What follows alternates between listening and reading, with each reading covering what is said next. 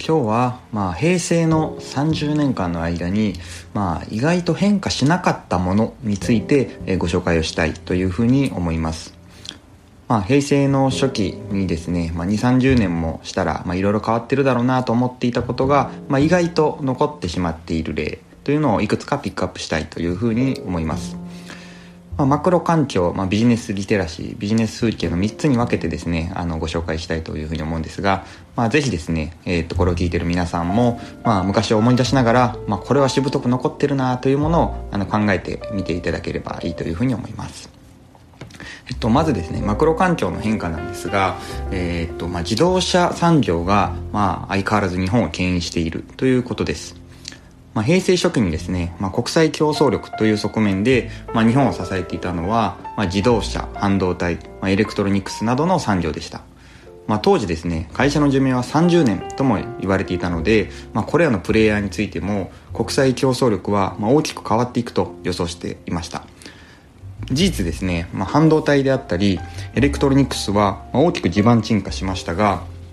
一方で、まあ、あの自動車産業というのは予想以上に好調を持続しています。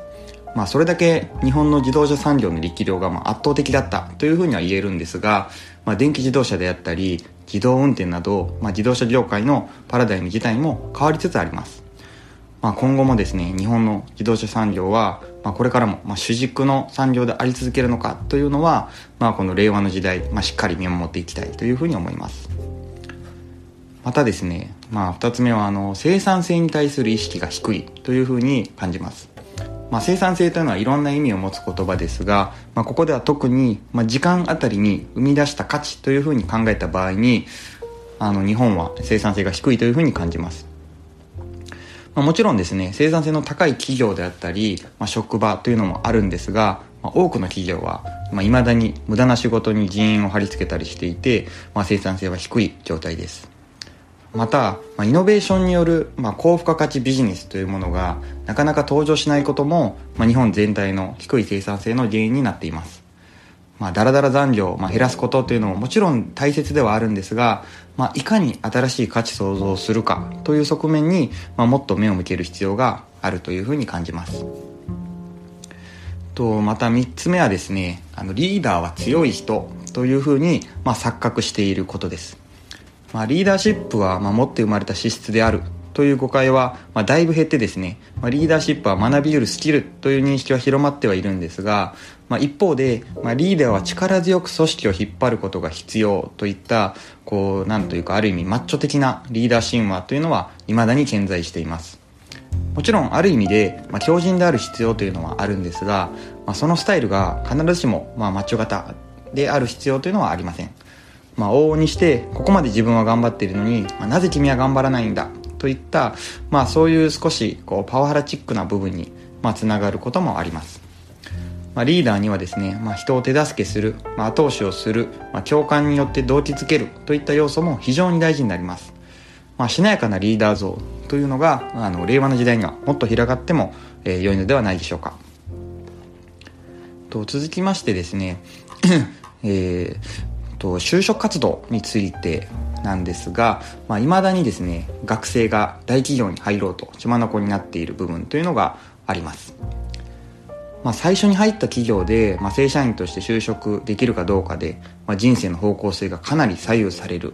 まあ、さらにはですね、まあ、就職活動のその時の景気で人生が左右されるというのは好ましい姿ではありません。まあ、欧米のようにですね、まあ、通年で、まあ、どのタイミングで、まあ、えっと、